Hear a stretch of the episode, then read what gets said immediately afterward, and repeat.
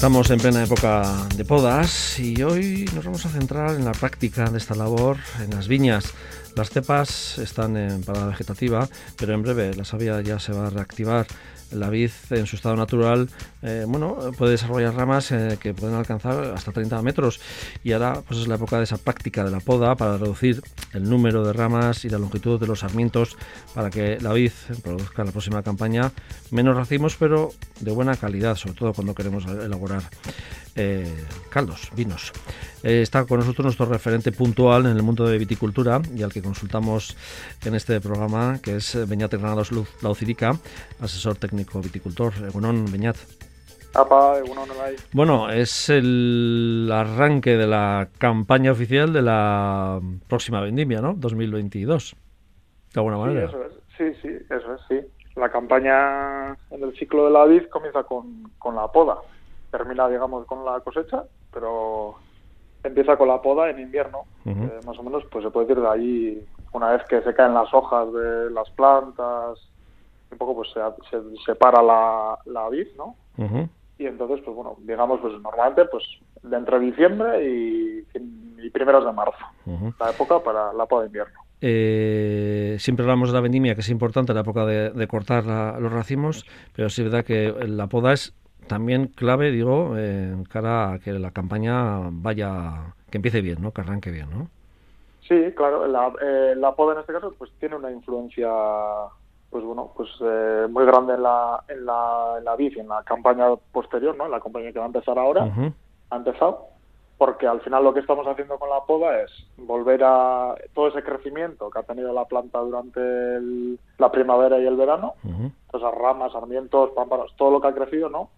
Pues lo que vamos a volver a hacer es eh, reequilibrarla, ¿no? Cortaremos pues todas esas ramas que han crecido, eh, pues chupanes, brotes y Quiero decir, de alguna manera lo que vamos a hacer es reequilibrar la planta en función del número de yemas que, que queramos dejarle, en función pues, de distintos parámetros de, de, cantidad, calidad, bueno, lo que se quiera buscar un poco más o menos, pero se trata de eso, de reconfigurar la planta para volver a iniciar la campaña. Estamos hablando de, de, cualquier tipo de viña dentro de las tres denominaciones de Chacolí o también de lo que es eh, de la zona Rioja de, nuestra geografía. Pero bueno, claro, eh, em, hay distintos sistemas también, ¿no? A la hora de, que son distintos, ¿no? Hay las tradicionales parras, ¿no? Eh, o pérgolas de, toda la vida que igual no son que, que, eran más conocidas antes y no y luego luego también están las espalderas. Pero luego cuéntanos un poco cómo por, hacia dónde va hoy en día y cómo en qué tipo va.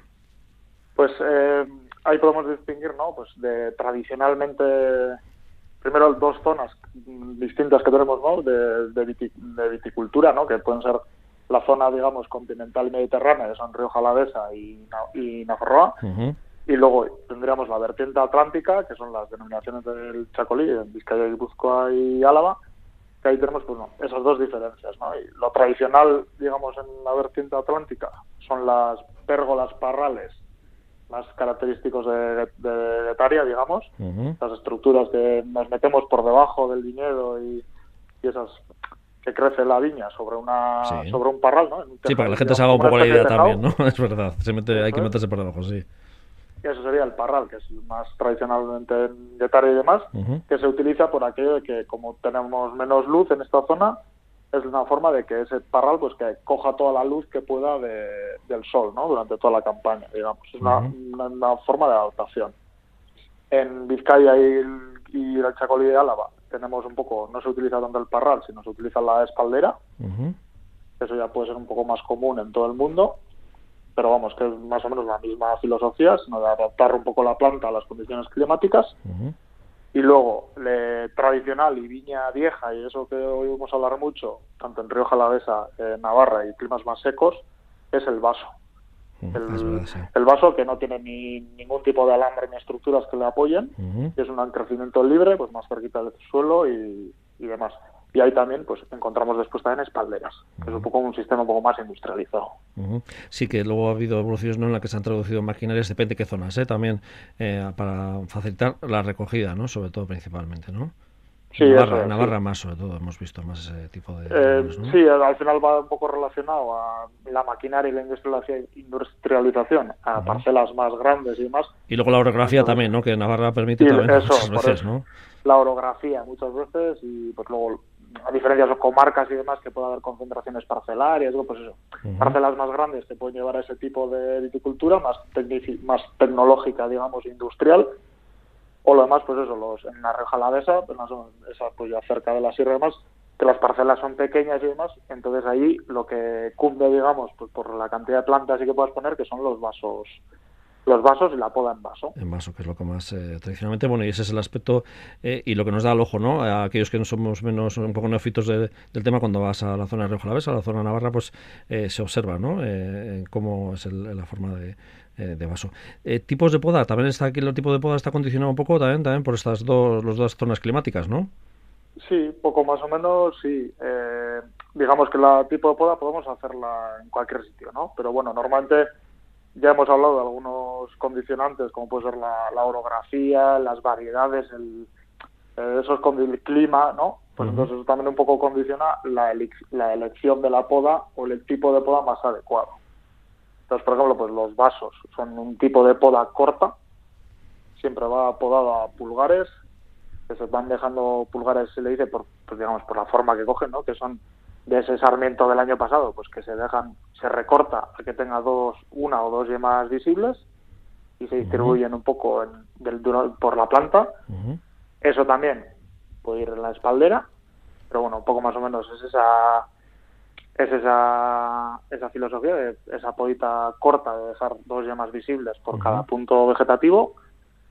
Eh, luego el número de yemas irá en función de la capacidad de la planta y luego tendríamos la poda larga, más tradicional en este caso en la zona atlántica, eh, tanto por el clima como también por las variedades.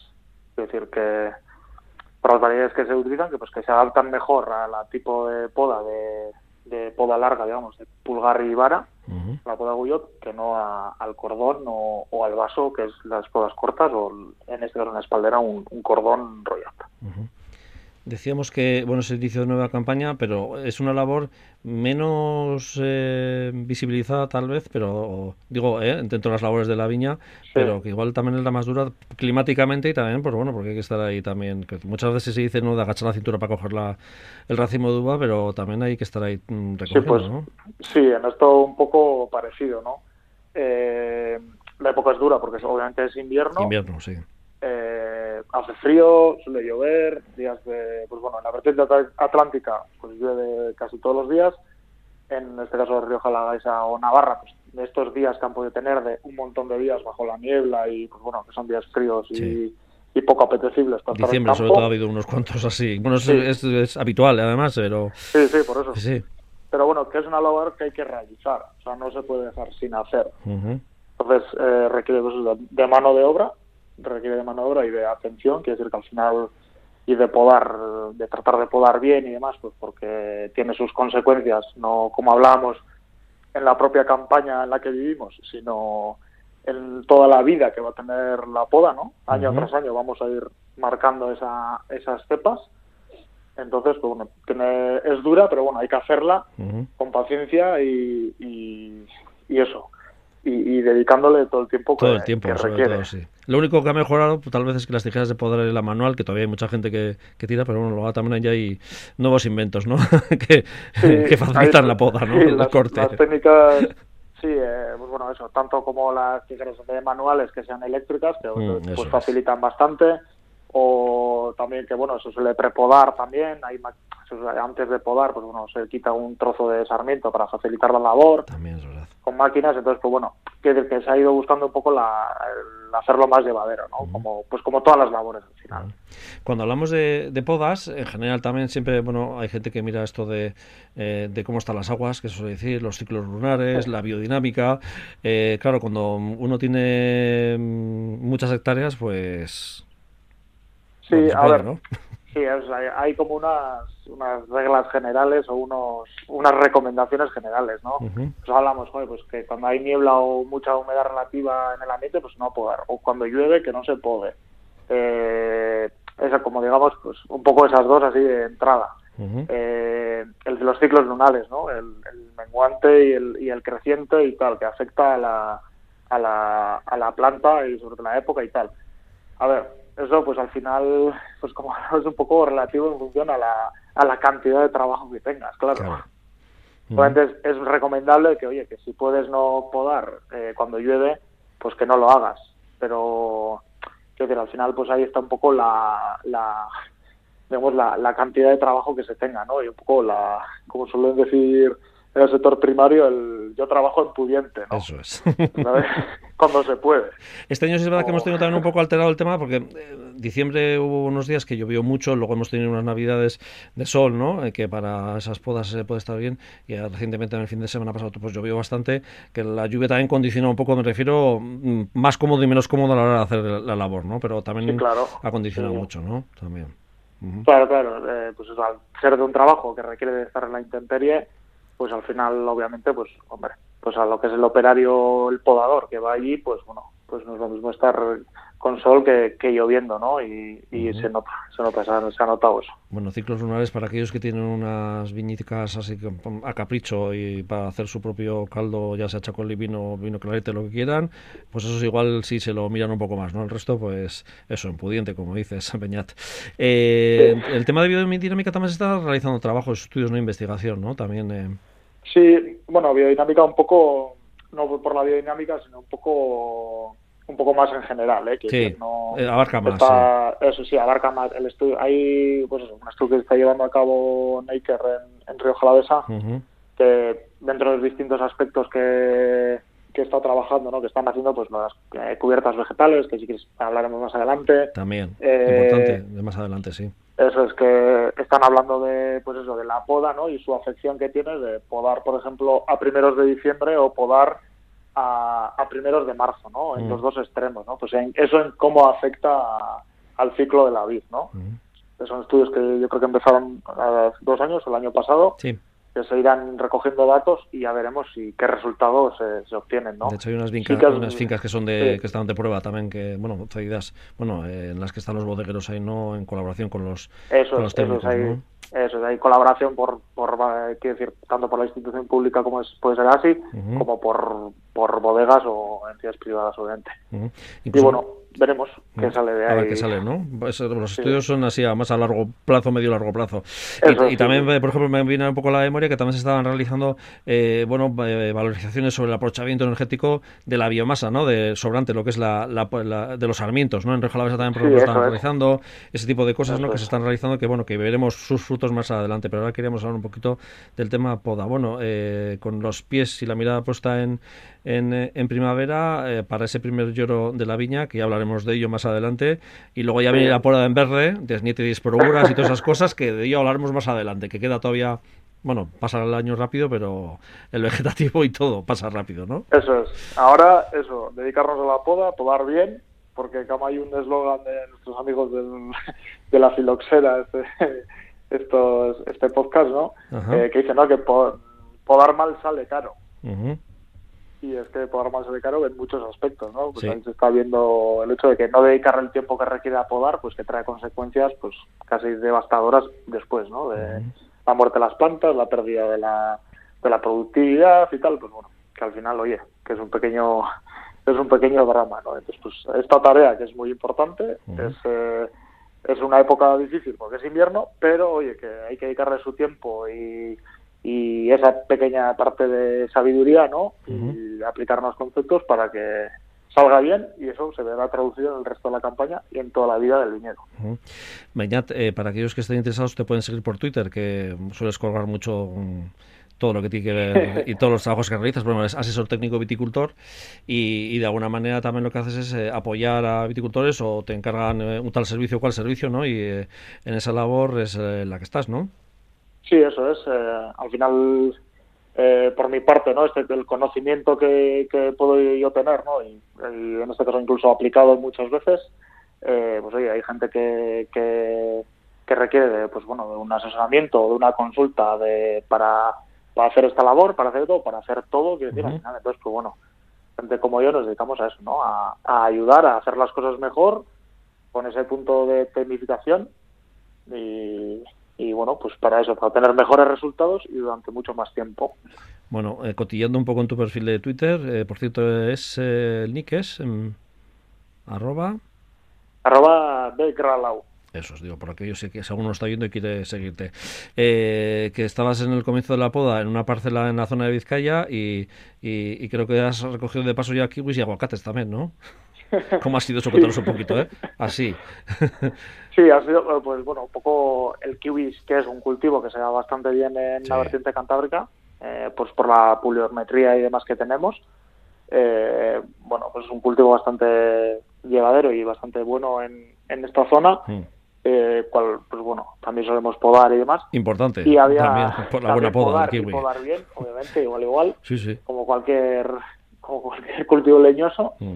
Y en este caso, pues bueno, en una parcela eh, había unos kibis, había una viña también, y el, dueño de la parcela, pues bueno, que tiene también, plantó en su día unos aguacateros, y eso, y estaba produciendo, tiene un árbol ya muy grande que produce aguacates, bastantes además. Bueno, el tamaño, pues bueno, no es ese tamaño al que estamos igual acostumbrados del supermercado, sí.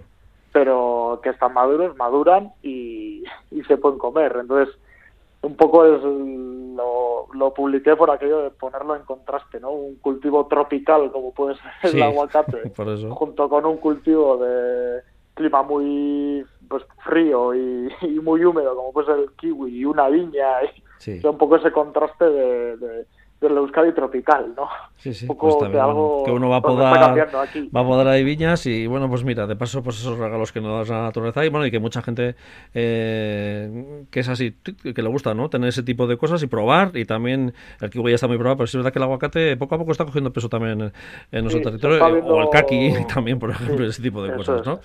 El kaki y el, y el aguacate sí que es verdad que está empezando a ver algunas parcelas, digamos, de cultivo un poco más profesionalizado, no, no como el de este señor, que puso un árbol y pues por capricho. Y le salió, sí, por capricho, lo que sea. pero bueno, parece que hay, bueno, pues oye, la, está al cambio climático, ¿no? Y, oye, pues igual en un futuro no muy lejano los vemos en producción y y tenemos aguacate label, no sé.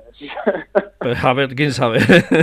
Con el regusto de nuestra tierra y el clima nuestro, que eso es importante. Bueno, Beñat Granados, asesor técnico viticultor, gracias por también ese apunte final, aparte de la poda, ese apunte final de notas y sucedidos de nuestro sector primario, en este caso en tierras vizcaínas. Es que ricasco. Es que ricasco,